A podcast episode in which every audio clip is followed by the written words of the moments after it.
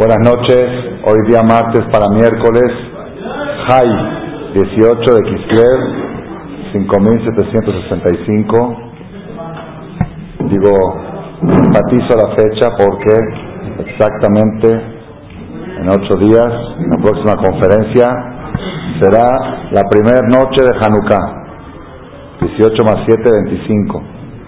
Y este año nos va a tocar, Besat Hashem, ya saben que hacemos la subasta de las velas en Hanukkah. Este año va a tocar doble conferencia Hanukkah. El primer martes es Hanukkah y el último martes también es Hanukkah.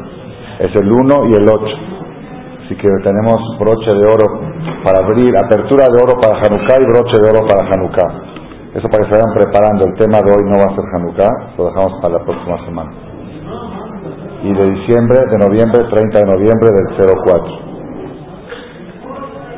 Hay que aprovechar este año que tocó Hanukkah a principios de diciembre para poder cumplir bien con esta mitzvah, ya que todos los años generalmente toca en vacaciones y la gente está en los hoteles y no saben dónde encender y cómo encender y algunos se les pero ahorita está uno en casa y puede la persona cumplir esta mitzvah como debe de ser así que Hashem vayan preparándose emocionalmente estudiando un poco las leyes de Hanukkah la filosofía de Hanukkah. Pueden verla en el libro Shem en el Sidur Hall, el completo, ahí viene todo, todo la introducción hacia Hanukkah, los reglamentos, para que tengamos en todos un Hanukkah alegre, y que no se mezcle con la fiesta de los Goyim, va a ser fiesta nuestra.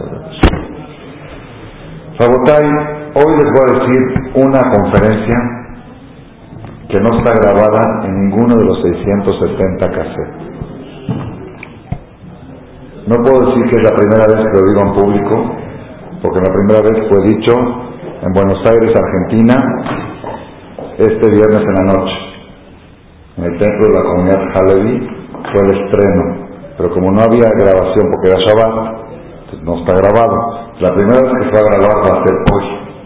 Okay, este tema de Hashem van a ver ustedes qué mensaje tan impresionante y revolucionario vamos a transmitir. Para mí fue nuevo, para mí el mensaje nació hace 10 días, se me fue cocinando en la mente, lo transmití por primera vez en Argentina y ahora lo voy a transmitir para ser grabado para que entre en la colección de la serie de los casos de Hashem.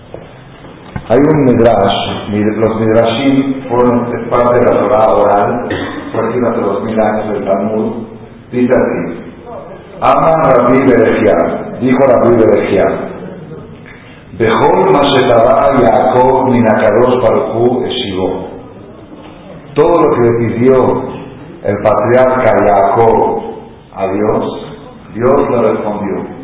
Ustedes saben que estamos leyendo ahora desde hace dos semanas hasta dentro de cuatro semanas toda la historia del patriarca Jacob, el libro de Génesis, el libro de Reshit, a partir de Reashat Toledot, no, es la sexta versión Toledot, Vayeser, Vaislam, Vayeser, Miquel, siete pedazos del libro de Bereshit, es la historia del patriarca Jacob, que es la formación y la fundación del pueblo de Israel. El pueblo de Israel empieza de Jacob, no de Abraham, porque Abraham salió los árabes, no de Isaac, de Isaac salió de Jacob salieron las doce tribus, ahí empieza el pueblo de Israel. Dice Midrash, un comentario muy interesante. Cuando Jacob salió escapado de casa de su padre, perseguido de muerte, a buscar novia, sin un quinto en la bolsa, como cuenta la Torah, Jacob hizo una promesa, así lo leímos hace dos semanas, hizo una promesa. Dijo, si Dios va a estar conmigo, hizo una promesa, ama la privilegia, dijo la Bekol Mashetabá Jacob, escucha bien el sonido, o hay mucho eco. Bekol Mashetabá Jacob, Minakadosh Baruchu, Eshibó, todo lo que Jacob le pidió a Dios en esa circunstancia tan difícil que se encontraba Jacob, perseguido por su hermano de muerte, yendo a buscar novia a casa de su tío que era un hombre tramposo, Labán, que fue su futuro suegro. Todo lo que Jacob pidió en esta ocasión, Dios le respondió. Amán, Jacob pidió, y mi Elohim como dice la Torah, dijo Jacob, si eres que Dios va a estar conmigo, Usmarán va a dejarte y va a cuidar en este camino que yo voy. Natán y déjenme poner la pan para comer, jugué el gozo para vestir, deshabtí, deshalón el betabí, bueno, regresar a casa de mi padre en paz. Entonces yo prometo dos cosas. Una, a Ebenas dos, esta piedra que yo hice ahora en un altar, en esta piedra va a ser la piedra fundamental para un templo, aquí voy a hacer un templo, y él es el aquí, aquí va a ser una casa de Dios. Y otra promesa, dejó la Shefi y todo lo que tú me des, hacer a tener una diezmar, diezmaré para ti. Diezmar, diezmaré, algunas opiniones dicen que es el 20%, otras dicen que no, que es el 10, diezmar, diezmaré es el 10. Dos promesas hizo Jacob y de ahí se aprende que está permitido prometer cuando una persona se encuentra en apuros. Normalmente no es bueno prometer, es peligroso prometer. Cuando una persona se encuentra en apuros, se puede prometer y condicionar. Si es que pasa esto, esto y esto que yo le pido a Dios, entonces yo voy a hacer esto, esto y esto. De aquí se aprende de Jacob Pero dice mi todo esto ustedes ya lo sabían. Lo que voy a decir ahora creo que no lo sabían, porque para mí son los puede de ustedes este, lo sabían en la reencarnación pasada o cuando el ángel les enseñó Torah en la panza de su mamá, seguramente lo sabían. Dijo la Biblia, todo lo que pidió Jacob a Dios llegó. Dios le dijo, ok. Todo lo que pidió en, ese, en ese trato, en ese diálogo, en ese diálogo que tuve Jacob con Dios en el momento de peligro que estaba, y él pidió varias cosas, todo lo que él pidió, Hashem le dijo, ok. Amar, él pidió, si es que Dios va a estar conmigo, si Dios va a estar conmigo, en Shivo, Dios le respondió, Veinea Nojima, yo estaré contigo. ¿Ah? Le dijo sí. es muy bueno, todo el tiempo le decimos en Kipur, decimos a Dios, como anemo, anemo, respóndenos, respóndenos. Muchas veces la persona reza, reza, quiere escuchar una respuesta.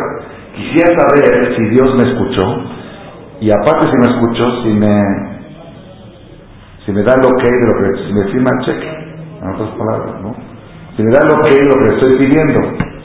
O que me diga no, para, no tener ya esperanza, que me diga sí o que me diga no. Quisiera yo saber, no les paso a ustedes a veces, cuando le pido a Shem, por favor, toda la Liverpool, que la Liverpool me compre, y que esto, hazme ganar, y dime si sí o si no, para ver si, si tener esperanza o no.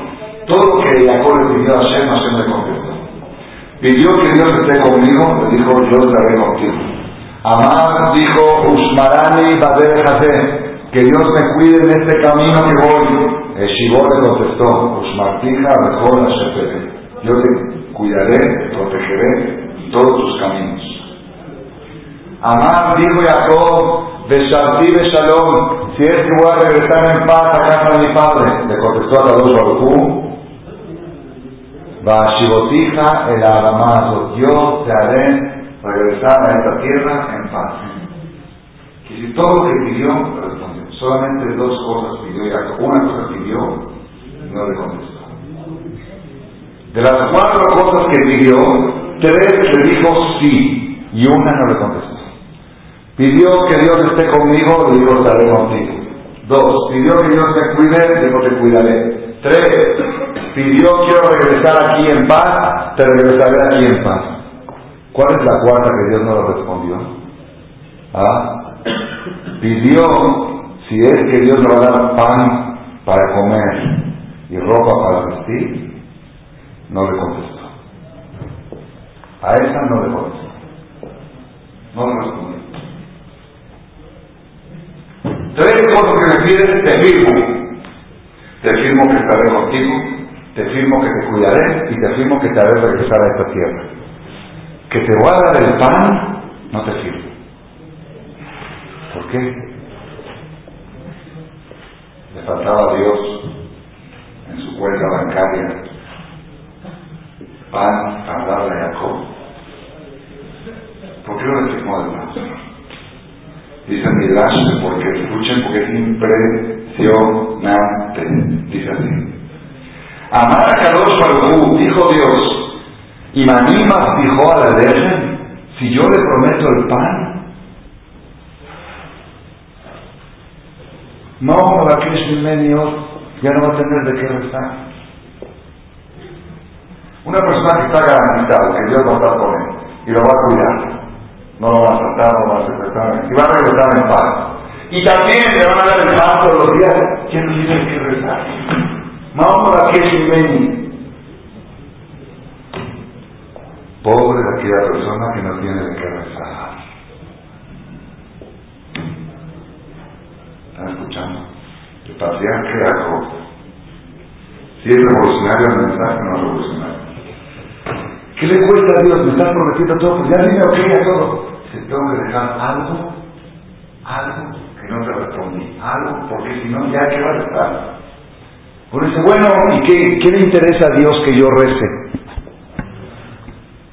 Aquí tenemos a Botay un secreto. Nosotros creemos por error que el rezo es un instrumento para resolver problemas. Hay un problema, yo rezo con el rezo puedo resolver el problema. Es un error que ha pasado. El rezo no es un instrumento para resolver problemas. Los problemas son un instrumento para que reces.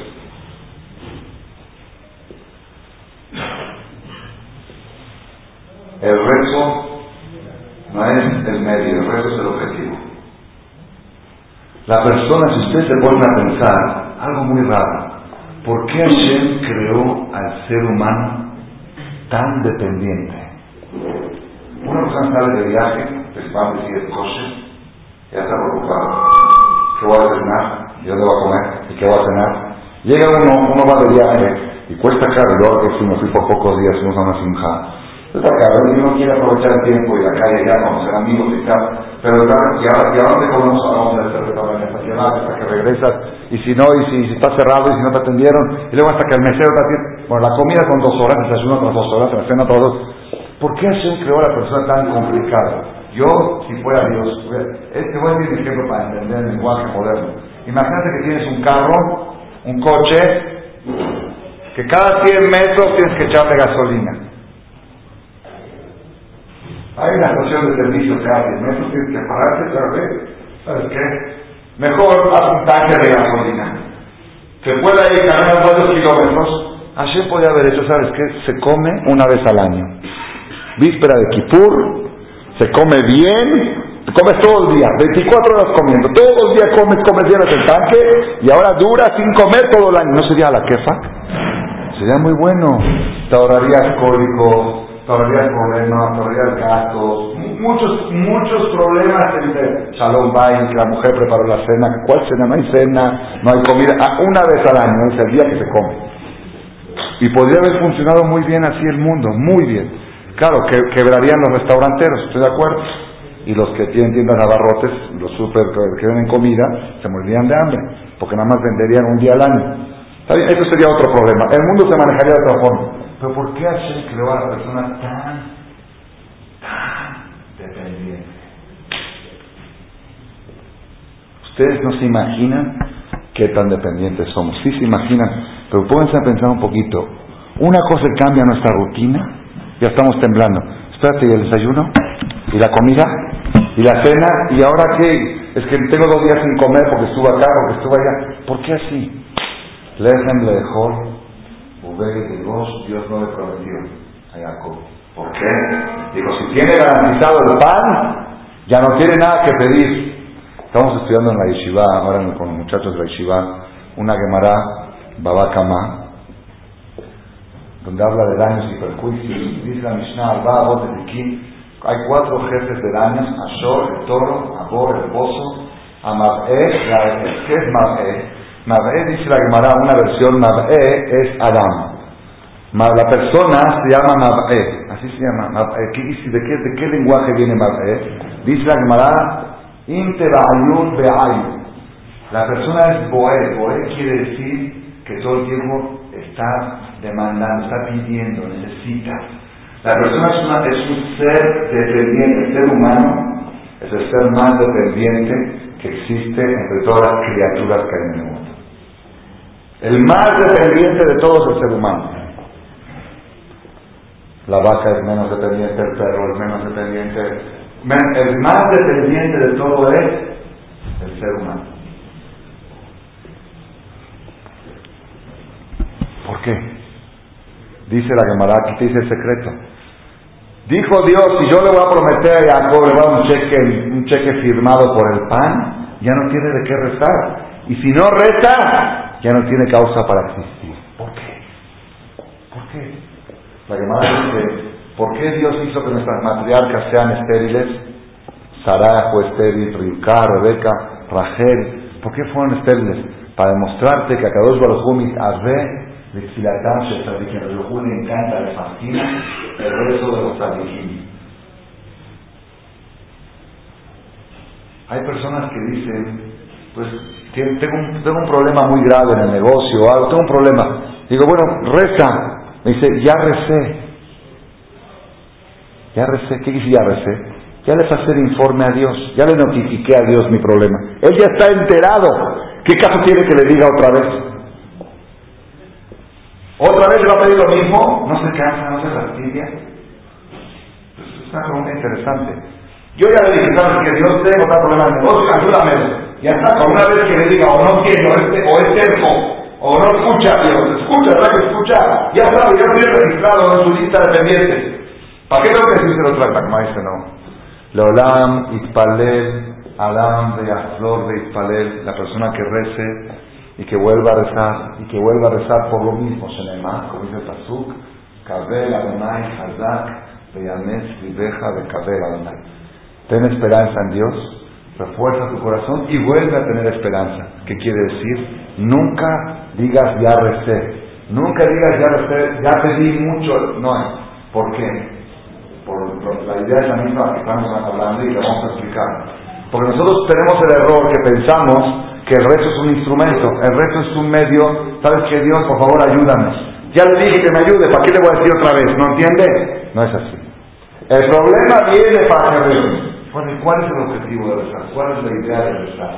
¿Por qué? Rabotai, aquí vamos a empezar a desarrollar el tema. Es un tema que vale la pena. ¿Cómo, cómo es impresionante cómo nuestra Torah, nuestros sabios, yo después de 30 años de estudiar la Torah más, 35 años de estudiar la Torah, descubrí este secreto hace 10 días. Dios le promete todo, estamos hablando no de Shaul Malek ni de cualquiera, estamos hablando de el patriarca Jacob. El gran patriarca, que los patriarcas eran, eran la, reposaba la divinidad de Dios, a Dios hablaba con ellos, ¿qué, qué más podemos? Y sobre ellos dice, no le puedo prometer el pan, si le prometo el pan, ya su nivel espiritual baja. ¿Por qué? Ya no tiene de qué pedir, ya no tiene de qué depender. ¿Dónde está, dónde está el punto? ¿Dónde ¿Cuál es la clave, Rabutai? La clave de lo que vamos a hablar ahora es la que nos va a dar la respuesta a muchas preguntas de la vida y a una de las preguntas más difíciles de esta generación. ¿Por qué los matrimonios modernos están casi, casi, digo casi, por excepción, designados al fracaso. El 90% de los nuevos matrimonios que se hacen hoy en día están destinados al fracaso. Fracaso no necesariamente es divorcio. Fracaso puede ser divorcio o puede ser vivir resignados Vivir por si ya, ya vamos a hacer, así es la vida, ¿por qué? ¿Cuál es, ¿Cuál es la clave del fracaso de los matrimonios? Esa, esa va a estar relacionada con la clave de lo que estamos hablando ahora de Jacob, con el pan para comer y ropa para vestir. ¿Cuál es el secreto? El secreto es el siguiente. ¿Qué significa rezar? Nosotros pensamos que rezar es pedir. O sea, estoy pidiendo a Dios. Rezar no es pedir. Es un error. Es un error porque, le voy a decir por qué. Porque si rezar es pedir, pues la verdad, la verdad, a veces la persona, a mí me ha pasado cuando era, cuando no sabía yo este secreto, decía, bueno, ¿sabes qué? Me da pena ya de pedir tanto. ¿Cuánto puedes pedir? Más que todo Roshaná y Kippur. Ten licencia, los padres, dame pan, a comer, dame, dame, dame. Ya, ya basta de pedir. Basta de pedir. ¿Cuánto puedes pedir? Principalmente nosotros que tanto tratamos de, no necesitar de pedir, y ahorita está con Dios de pedir, pedir. Rezar no es. Rezar es un concepto totalmente diferente. Rezar es manifestar dependencia. Declarar dependencia. Cuando yo le digo a Dios, dame sabiduría, él, quiere decir, no le estoy pidiendo sabiduría, estoy declarando que mi sabiduría depende de ti. Y que un error que yo cometa puede ser fatal. Leí una vez en un artículo de historia que los errores más graves de la historia lo cometió la gente más inteligente.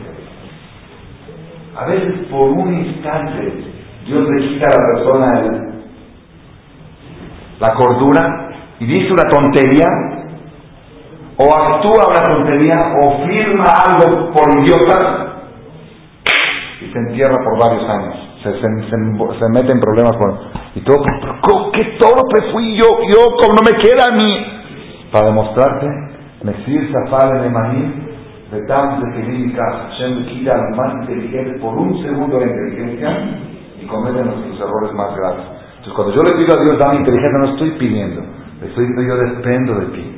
Cuando le pido a Dios curación, salud, no le estoy pidiendo salud, estoy declarando yo reconozco que mi salud depende de ti y no de los doctores ni de las medicinas.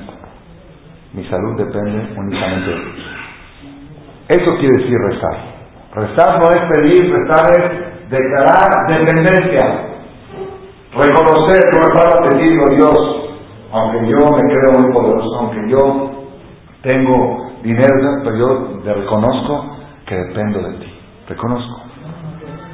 Hay una parte en el rezo que dice, Shabbat Ani Matat Ishmael, clamor de los pobres, Dios escucha. Yo recuerdo cuando llegué a Camachato, ahí en Shale Shalom, dijeron que ahí en el, templo pusieron un paréntesis a ese rezo. El clamor de los pobres Dios escucha. ¿Por qué? Porque Jaditos ahí son todos ricos. Y Dios no va a escuchar a los pobres, pues ahí no va a escuchar a nadie. Entonces ya no lo rezar para decir Shabbat Ashiri. No puedes decir Shabbat Ani. Los pobres dicen el clamor de los pobres Dios escuchará. Pero si estos son ricos, ¿qué van a hacer? Dios escucha el rezo de los pobres. ¿Qué va a hacer Jaldito el que es muy rico? Para que Dios no escuche. ¿Ah? ¿Cuál es la respuesta? ¿Se tiene que hacer pobre para que Dios escuche? Sí. ¿Cómo? Hashem Baraj quiere un pueblo con cuentas bancarias millonarias y corazón de pobre. Cuando la persona se para a rezar ante Borolán, decir, a pesar de todo lo que tengo, todas mis propiedades, mis negocios, mi coche, de todo lo que tengo, yo sé que dependo cada segundo de ti. En un instante puedo perder En un instante puedo quedarme sin pan para comer. Ustedes saben la historia famosa de Rochi, Rothschild, el archi, archi millonario, el famoso, ¿ah? él dijo, él dijo, yo me puedo morir de cualquier cosa menos de hambre.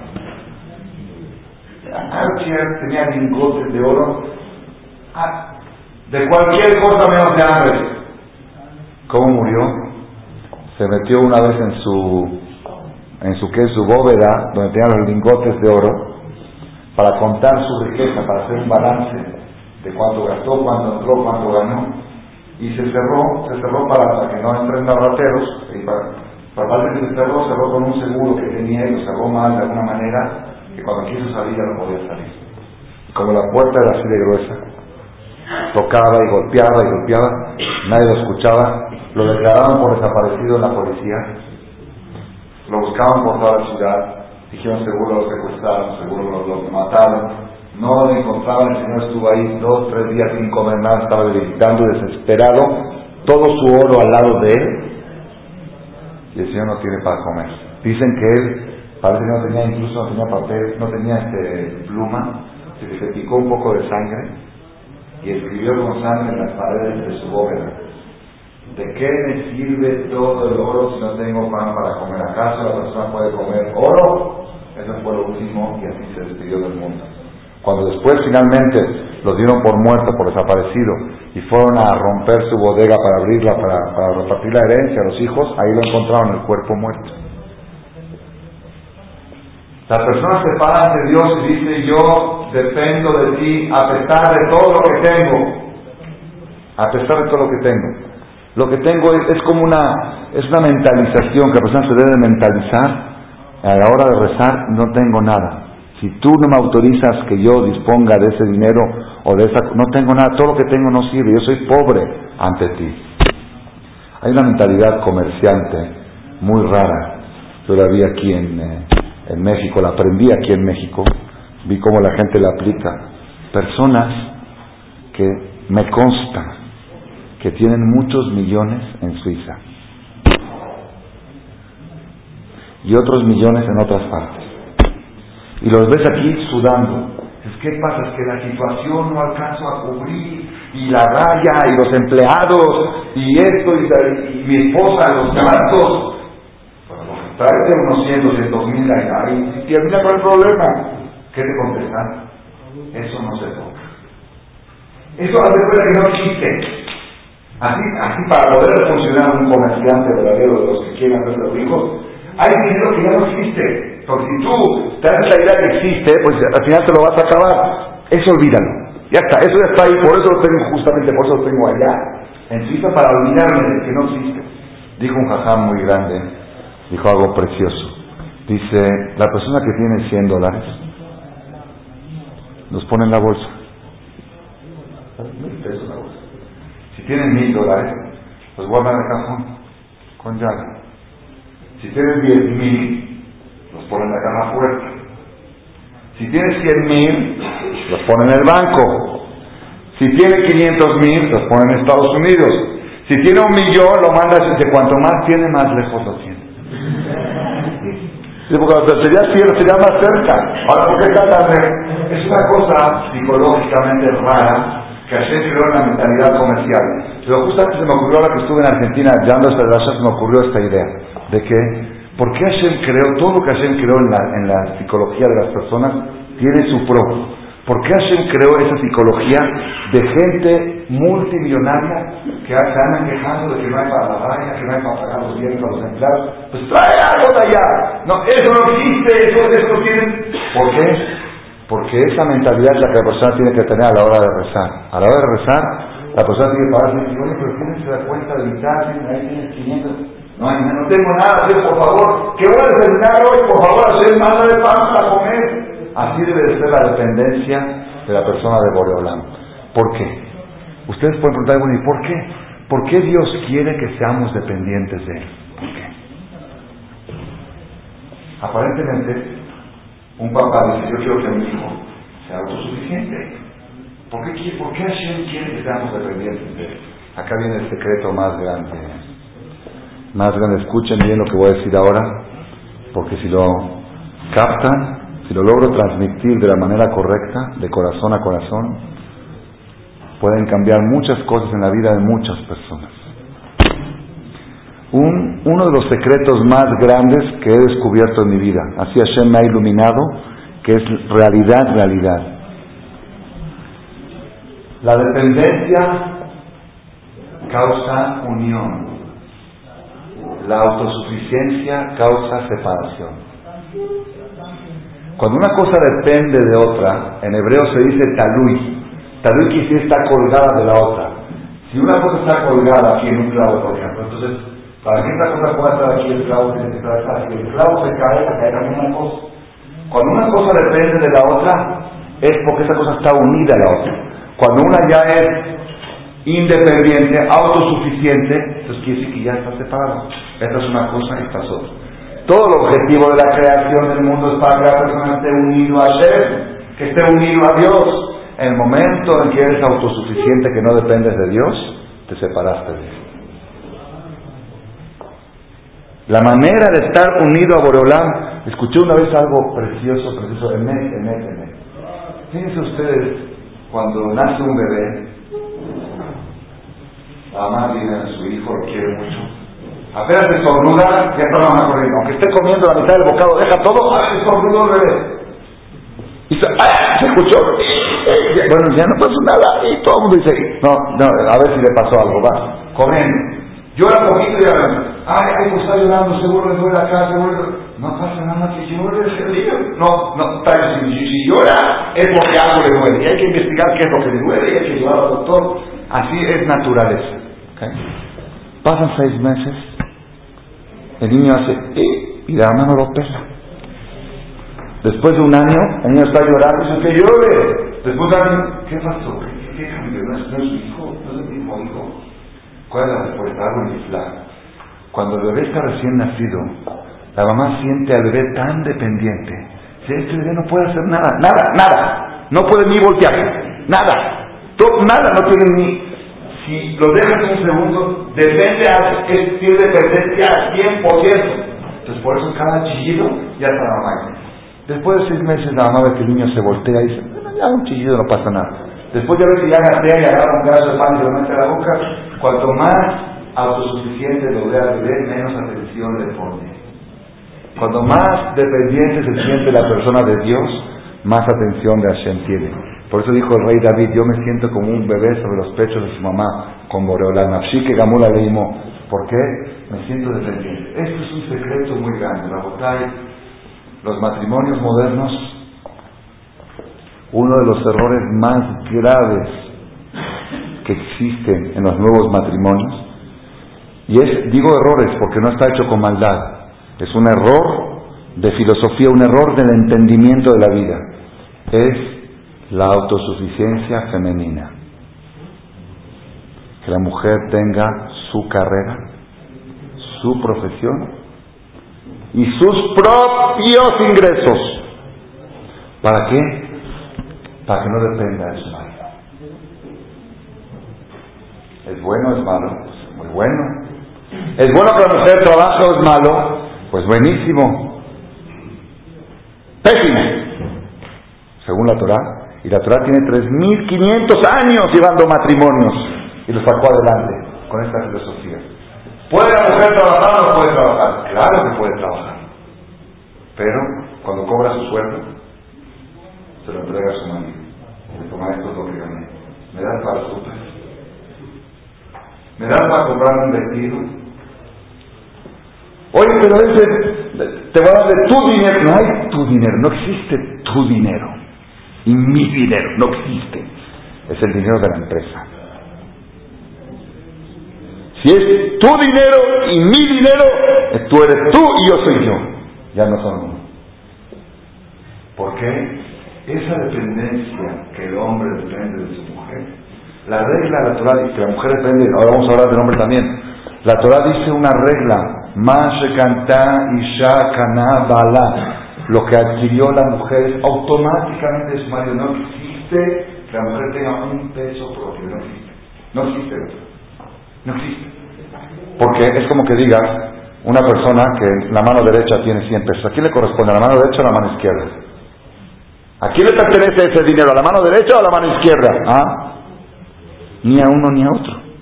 Le pertenece al cuerpo. No, no, es. igual. Entonces, si ya empieza a hablar es mío o es tuyo, ya son dos cuerpos. La otra dice le vas a dejar, tiene que ser un solo cuerpo.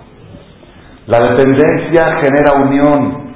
La autosuficiencia. Yo conocí un caso aquí en México de un matrimonio. Fui terapeuta matrimonial durante 10 años hasta que presenté mi renuncia. Ya, ya renuncié. Es desgastante y poco fructífero. Porque la gente no viene a pedir una solución, viene a que el jajam le dé la razón.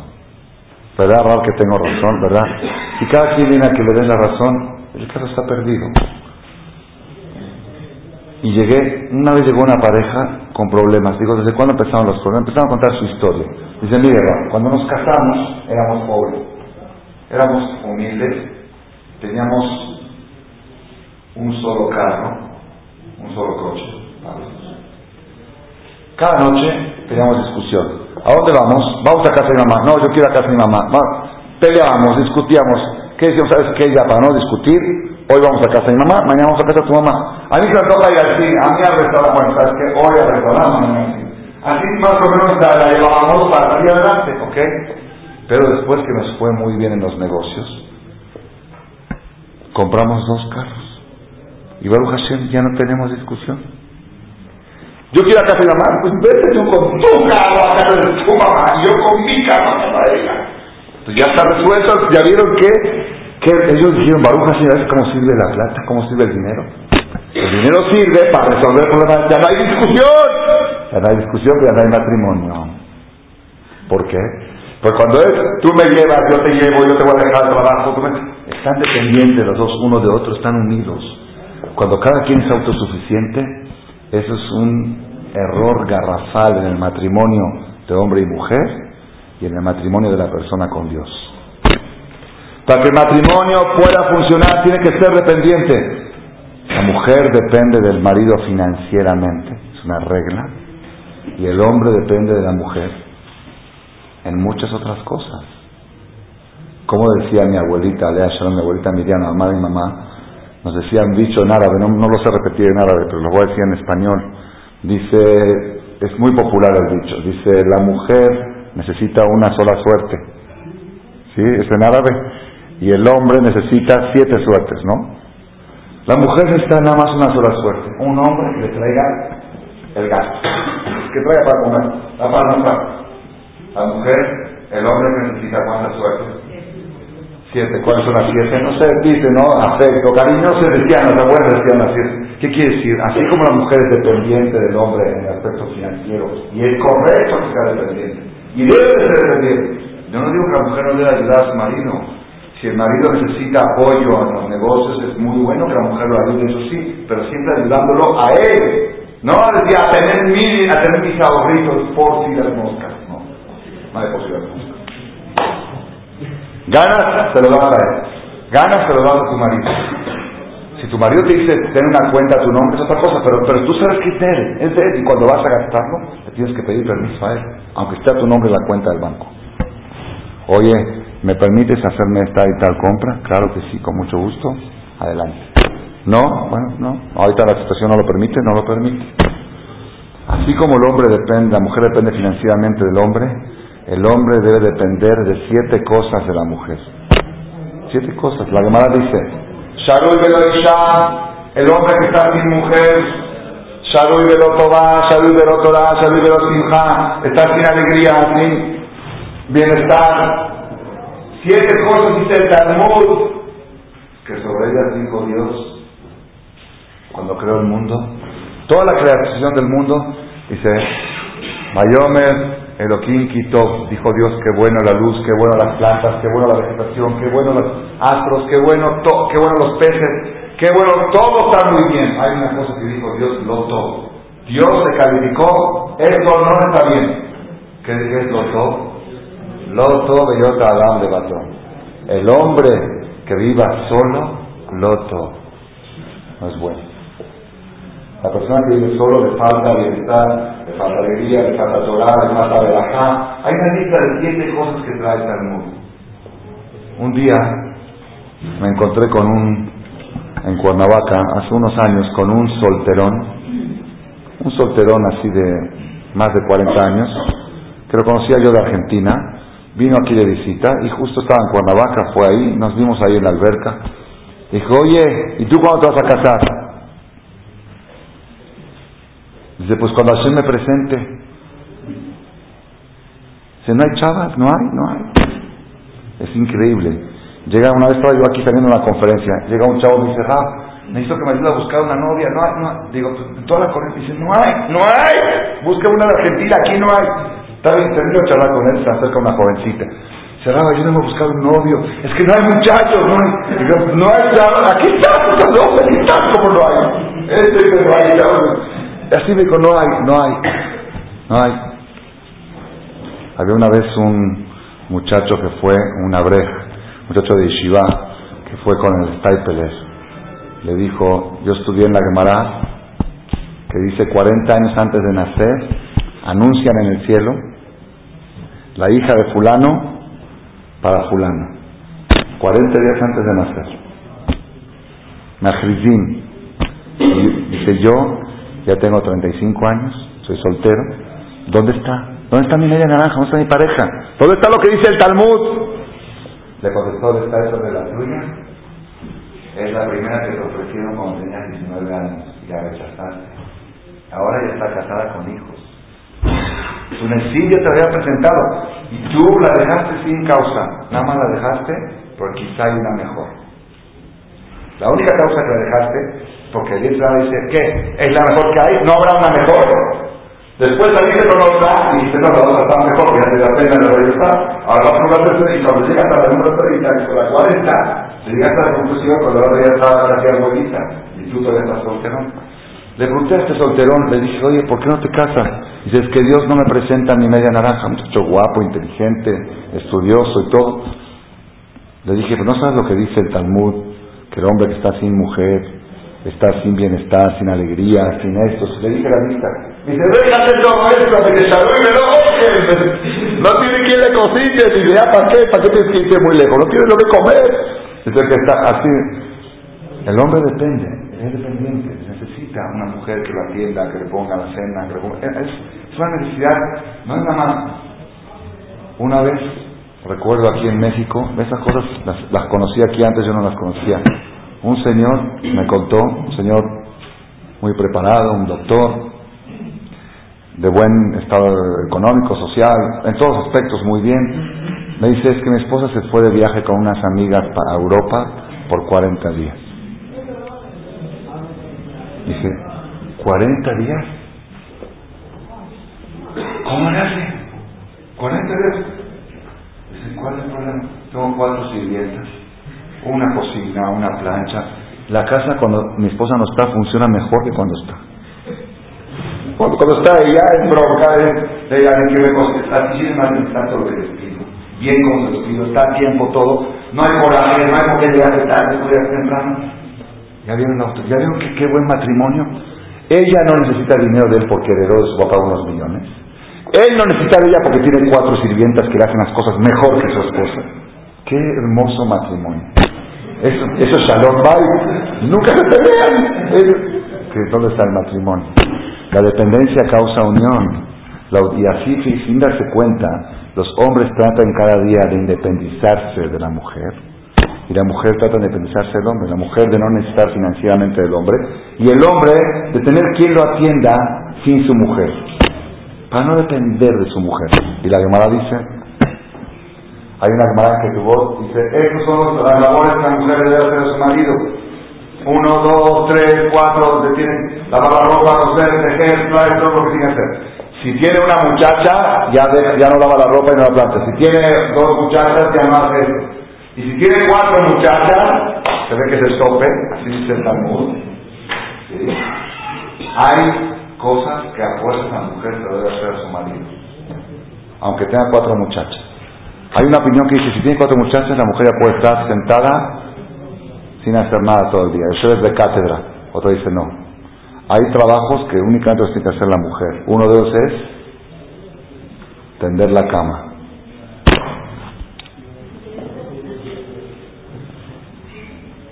Tender la cama no lo puede hacer la sirvienta. Es algo muy sagrado la cama para que lo toque la sirvienta. Así está la llamada. Es una de las cosas que la mujer no puede hacer en presencia de su marido cuando está en ida, porque eso provoca unión. Es una de las cosas que, que, que, que unen a la pareja cuando la mujer tiende la cama matrimonial.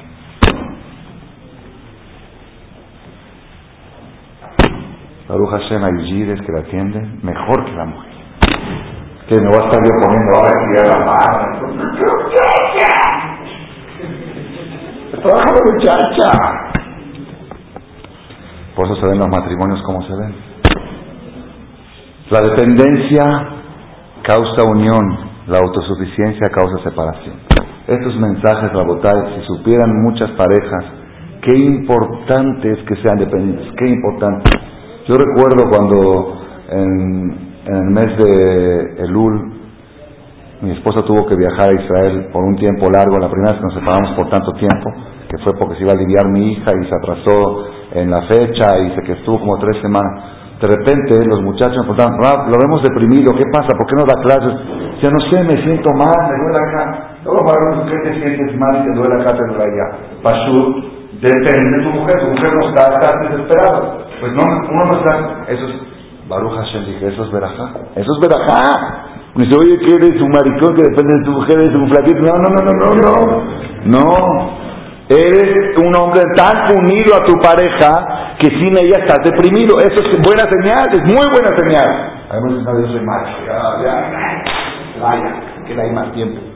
Mal, falso. Tabotay, esto, aplicándolo a lo que es la relación de la persona con Dios. La Gemara dice, el Talmud dice que el rey David, el rey David le pidió a Hashem Odieni Hashem Kitzi Umidat Yamai. Por favor, Dios, quiero saber cuándo voy a morir. O en otras palabras, quiero saber cuánto voy a vivir. ¿Quién de nosotros no le gustaría saber? ¿Ah? Sería muy bueno porque uno se puede programar. La vida me dijo, si tú me dices que voy a vivir 30 años, se programa. 5 años me dedico a esto, 3 a esto, 2 a por el mundo, hago un programa. Pero usted no sabe. Y, y eso provoca mucha angustia, porque ¿qué voy a programar que voy a hacer en 10 años? Si, quizá en una de esas se cae un avión y se terminó O un choque, o una cosa, o una enfermedad. David dijo, yo quiero saber cuánto voy a vivir. Le contestó Dios, que será ahí, hay un decreto, que la persona no puede saber cuántos años va a vivir. Dijo David, ok, no me digas en qué año voy a morir, dime en qué mes me voy a morir. Si en Tishri, en Heshvan, si en Kislev, le dijo Dios no, porque, porque siempre que pase ese mes ya tienes garantizado 11 meses de vida. Y la persona no puede tener seguro 11 meses de vida. Porque si tiene seguro 11 meses, ya, ya no es dependiente. Le dijo a David a Hashem, bueno Hashem, nada más dime en qué fecha voy a morir. Si el 1, si el 2, si el 3, si el 4 del mes.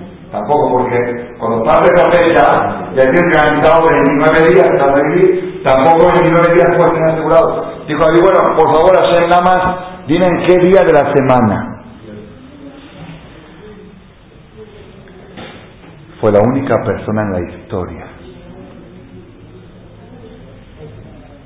que tenía seis días de vida asegurados. Dijo, te vas a morir en Shabbat. Eso sí te lo voy a conceder, a tu nivel te lo voy a conceder. Digo, tú vas a morir en Shabbat.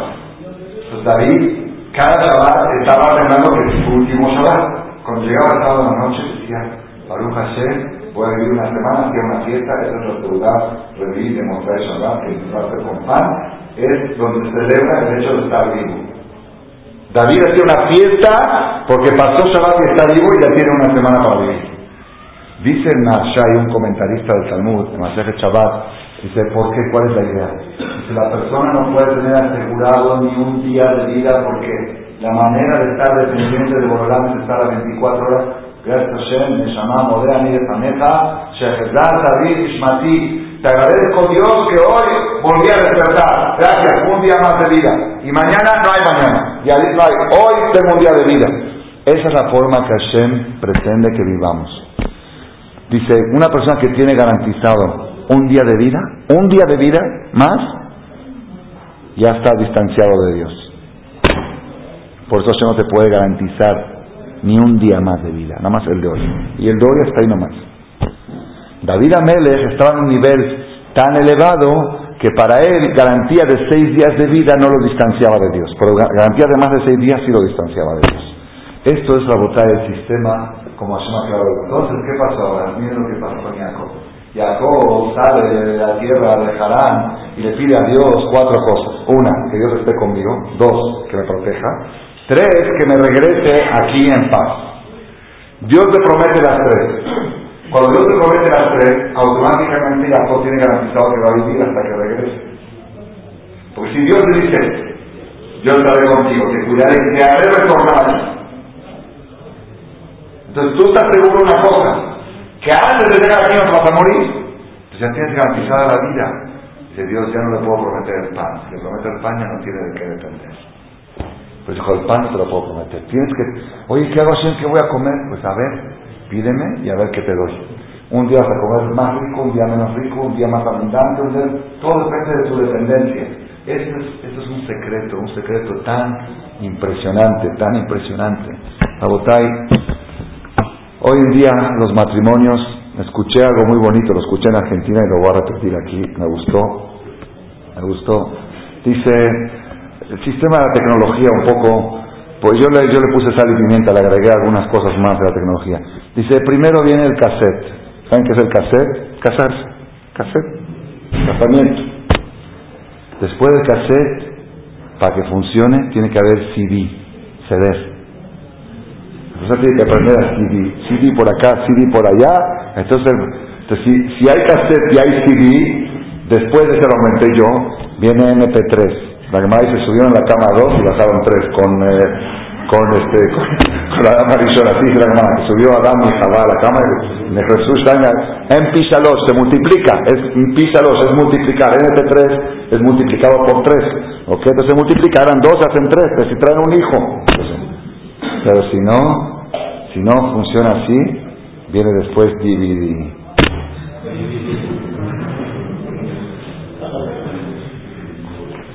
Esa la escuché en Argentina, tiene en MP3, aumenté yo. Pero yo les voy a decir la que sí la inventé yo en Argentina cuando estaba preparando esta clase que di allá. Hay un concepto de bienes mancomunados y viene. ¿Tú cómo estás casado? En el Torah no existe bienes separados. Bienes separados son bien separados.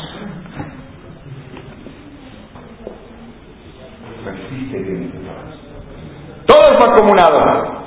¿Por qué? Imagínate que una persona diga, yo tengo la propiedad de los separados, mitad pertenece a esta mano, a otra. No existe, de Bazar es uno.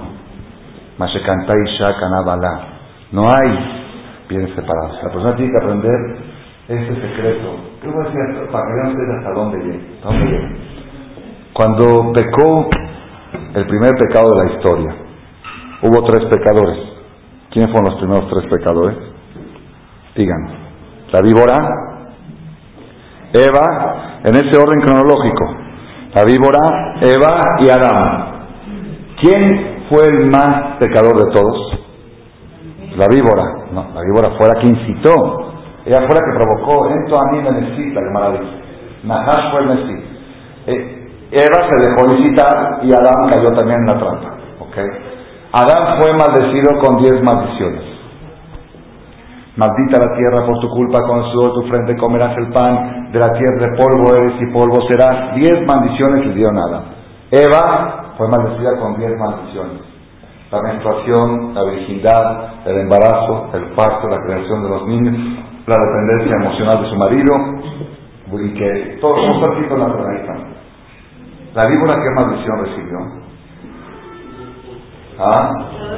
Y polvo, una maldición recibió que le van a cortar las patas, eso sí es que va a caminar sobre su panza, vez de caminar en cuatro patas, como en dos patas, antes. Y la otra es, y polvo comerás de afar, tojal, alcohol, y en polvo comerás toda tu vida.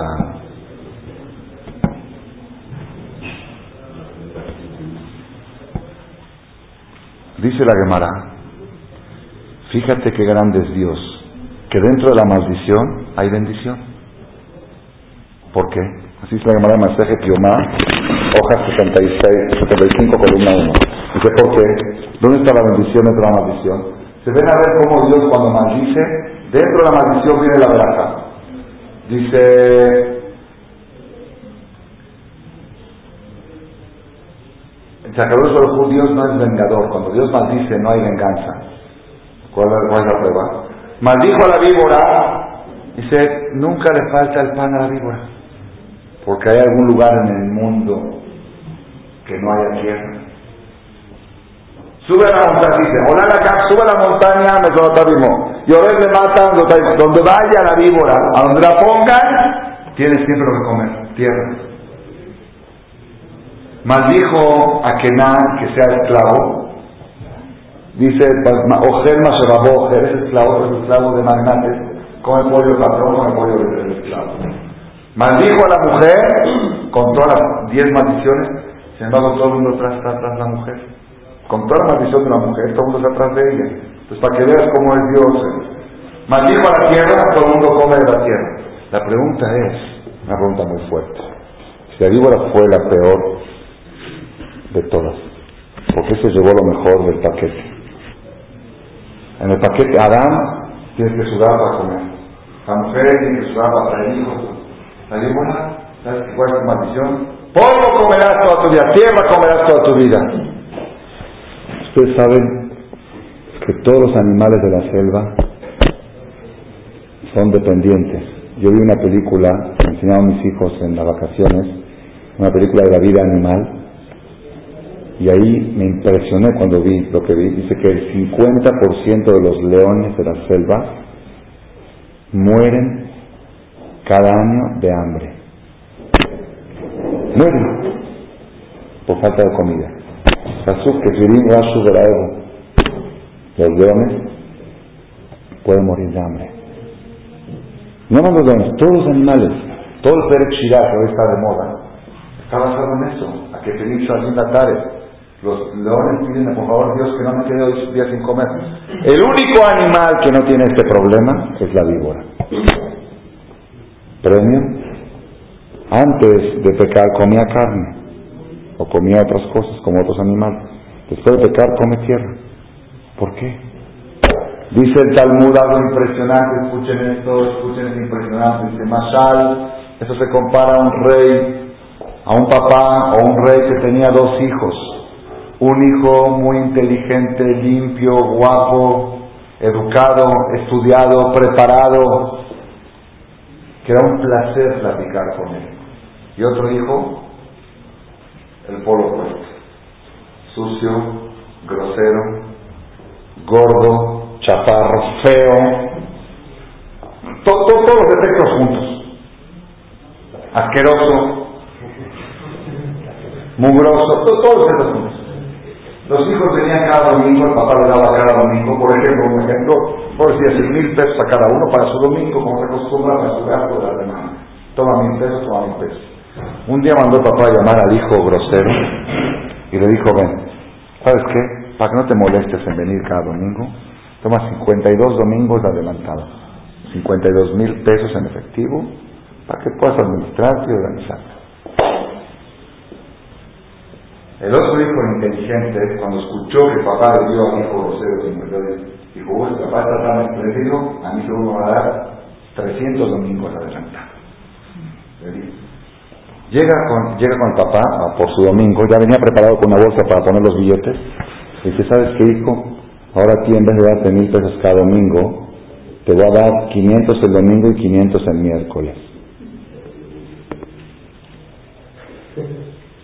Dice, papá, la verdad yo no entiendo nada. Acepto lo que digas porque es una injusticia. Mi hermano, que tú sabes cómo es, le dice 52 mil pesos adelantado. Y a mí me están dando las 500 pesos. Yo nada más te quiero decir una cosa. Tu hermano es tan grosero tan mugroso. Cada vez que viene, me da vergüenza de que es mi hijo. Me da asco de, verlo y de escucharlo. Hasta así me da repugnancia. Pero ¿sabes qué? Toma una vez por año y ya no le quiero ver. Pero tú cada vez que vienes me deleitas. Es un placer estar contigo. tomar una copa, un café contigo y tomar. Entonces dije, en vez de que ese placer sea una vez a la semana, pues que sea dos veces a la semana. Dice el Midrash. Sacados Barujú dijo a la víbora la peor maldición que le dijo a la víbora. Dijo, no te quiero ver, no te quiero escuchar, no me reces jamás, no quiero escuchar Ve, de tierra que nunca te pase nada. Ya, vete, nada más no hablas. Tú ya me das asco. Pobre de aquella persona, pobre. Yo recuerdo cuando llegué a México en el año 82, había aquí mi maestro Rabel de Ben David, estaba en Polanco. Estamos hablando en 82, que Camachalco apenas, creo que Knisha de Shalom apenas se inauguraban, había niñán nada más en Shabbat, yo recuerdo en mi persona no había niñán, hace más de veintipico de años. Mi maestro Rabbi Eliezer David nos dijo así, estamos ahí en Polanco, dio una clase, dijo así, dijo, una persona que Dios lo quiere mucho, lo quiere tener cerca de él, lo quiere mucho, le manda problemas en los negocios, así, ¿no? Lo deja cerca en Polanco, así lo tienen en Cristo todos los días. Una persona que Dios ya le da asco de él, le manda mucho dinero para que vaya a Teca. Deje que lo vea una vez por semana. Si una vez por semana no. Una persona que Dios ya no lo quiere venir una por semana, la más que va a fluir, la fluye, nada más que una vez al año, le doy todo y ya no quiero escuchar. ¿Sabe? No siempre hay gente que cree, mira cómo Dios me quiere, me dio mucha veraja, depende. Si esa veraja que te dio Dios hace que vayas más horas al CNI, es verajá. Pero si esa verajá que te dio Dios hace que digas, ¿para qué voy a hacer? Hay gente que llega al CNI, conozco en nuestra comunidad, desgraciadamente, llega al CNI, preguntan, ¿pasó algo? Así es, ¿murió alguien?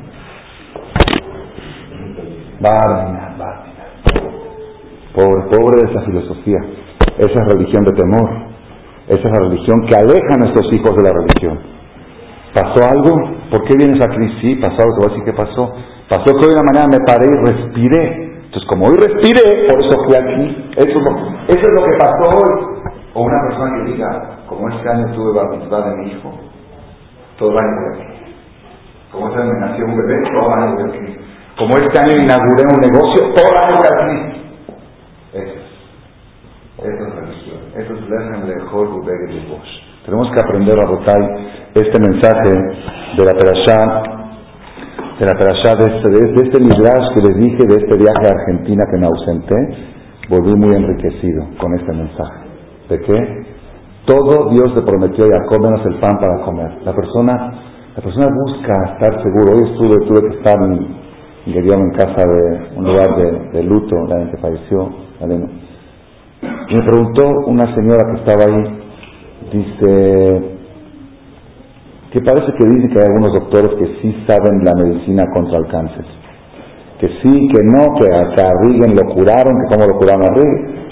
no, de Kitsur, no sé cómo llegó el tema, que la señora preguntó si los hajamín saben, el Hazonish, un rabino contemporáneo que falleció hace como 50 años, él dijo que él tiene la medicina contra el cáncer. Él sabe la planta. Todas las enfermedades del mundo se curan con alguna planta. Todas. Todas. Hay un libro, Sefer Recuot, el libro de las medicinas, que Adam Arishon lo tenía y lo fue pasando de padre a hijo y el profeta, ¿quién fue el que lo escondió? Este, Hizkiau.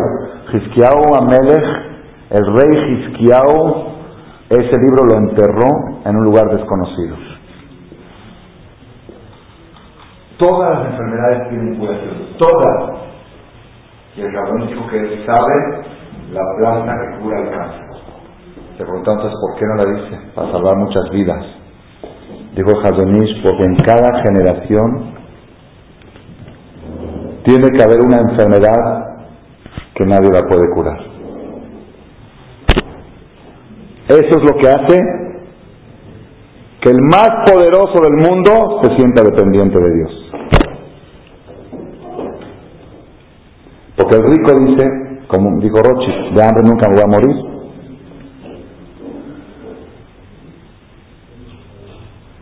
A mí nunca me puede pasar, yo estoy protegido. Una vez le preguntó una persona al Rabbi Hanan Basserman, le dijo, a ver, yo sé, yo tengo fe en todo lo que dice la Torah, yo sé que Dios puede hacer pobre a la persona en un instante y hacerlo rico en un instante, yo sé, pero cuando Dios me quiere hacer a mí pobre, ¿cómo le va a hacer, Jadito? Le va a costar mucho trabajo. Yo tengo bancos, tengo sucursales en Suiza, acá, en todas partes, y aparte tengo seguro contra robo, contra incendio. Hay gente que si le roban el coche le hacen un favor. ¿Si saben eso no? Que si gana, gana, y si pierde, gana. Por otra gente, están tan protegidos que no hay forma de que se le quite su patrimonio. Si le quitas por acá, recibe el doble por allá. Le quitas el doble por allá, recibe cuatro por allá. ¿No hay Entonces dice, yo, yo creo en Dios, yo creo en lo que dice la. Pero tengo una pregunta, ¿cómo le va a hacer Dios el día que me quiera quitar el dinero? el día que me quiera hacer pobre. Es la verdad, una pregunta muy interesante. Cuando Dios ve que se le hace muy, muy, muy difícil quitar el dinero a la persona, opta por quitar a la persona del dinero.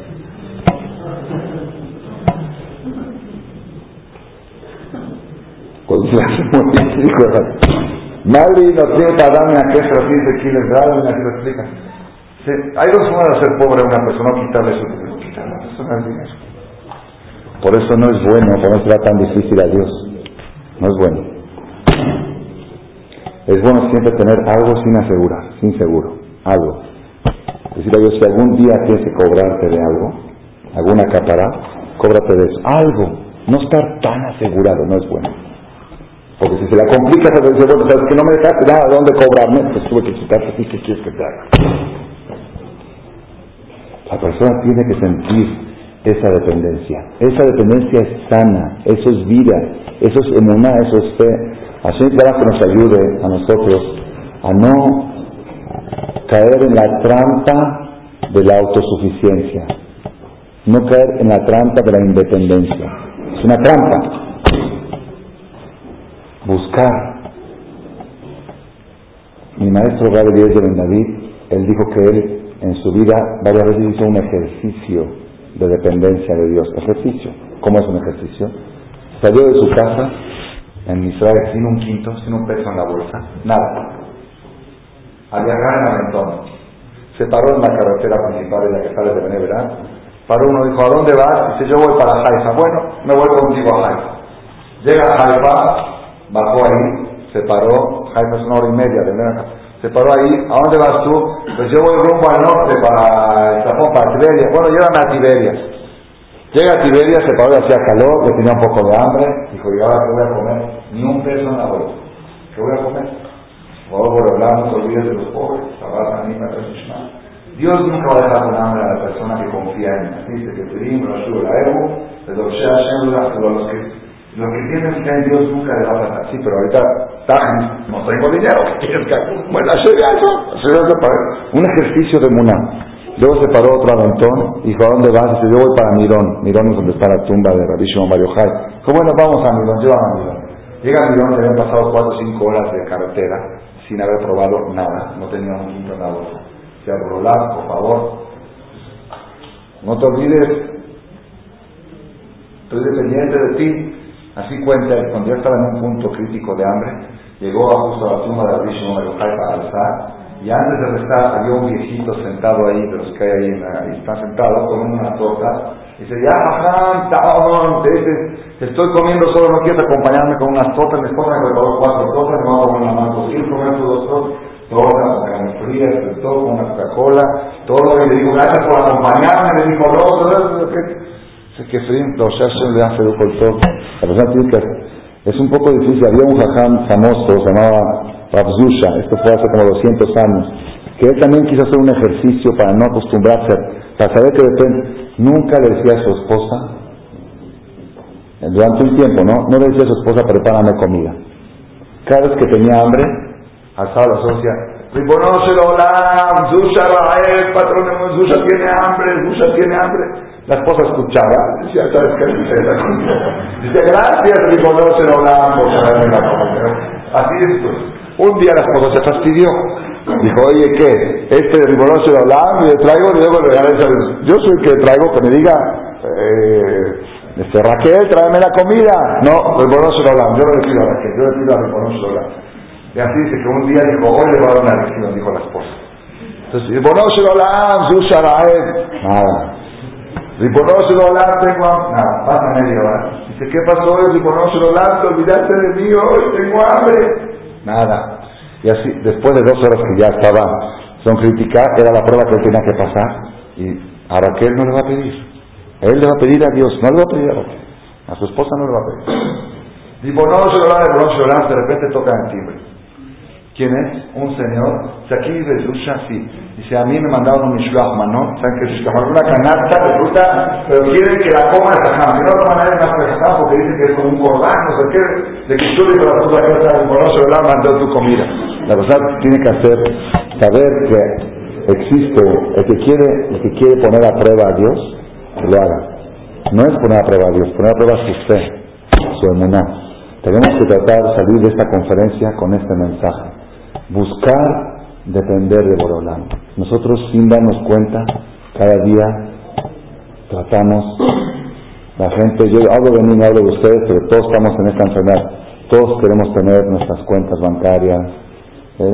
porque por si algo es bueno tener un respaldo. Ese respaldo, no digo que es haram, pero esa filosofía está contradiciendo lo que estamos hablando en esta conferencia. El querer tener un respaldo, ¿saben qué quiere decir? Pues yo no puedo estar así que, que de un día para el otro que Borolán. Y, si Borolán este día está muy ocupado y no me ¿qué hacemos? Pues, ni modo, tengo que tener también yo, tengo que estar acomodado con eso. Una vez llegó una persona y le dijo jajam, jajam, estoy muy preocupado, muy preocupado, ¿por qué? Tengo toda mi vida trabajando, bien, gano para vivir, pero no he creado ningún ahorro, no tengo ningún ahorro, no he ahorrado nada. Este, pero lo que trabajas te alcanza para comer, sí, sí. ¿Y cuál es tu problema? El problema es que quizá algún día cuando yo cumpla 80 o 90 años ya no pueda trabajar, ¿de qué voy a vivir? ¿Qué voy a comer? Y será, no te preocupes, no vas a llegar a esos años. Se queda echando una maldición, dice no, dice, ¿quién te Dice, no, Dios me va a dar la vida. El mismo Dios que da la vida es el que da el sustento, o son dos dioses. ¿Por qué están seguros de uno y dudas del otro? Esas, esas contradicciones que la persona, la dice, ¿qué voy a hacer mañana? ¿Mañana? ¿Quién tengo que hacer vivir? No, no me esto, no me ah, me el mismo Dios. El mismo que manda vida, manda comida. Ese, ese animal de ahí, Jaya y ahí Hay que tomar esta filosofía, vivir con ella y tratar, buscar la manera de hacer ejercicios, de sentir la dependencia de Borolá en el matrimonio, cada día que uno sea más dependiente del otro. Es la mitzvah más grande para estar unidos y de esta manera estar siempre unidos a Borolán, los matrimonios siempre unidos, los hijos unidos a los padres, las familias, las comunidades y de esta manera con el de la unión vamos a recibir a Mashiach. Amén.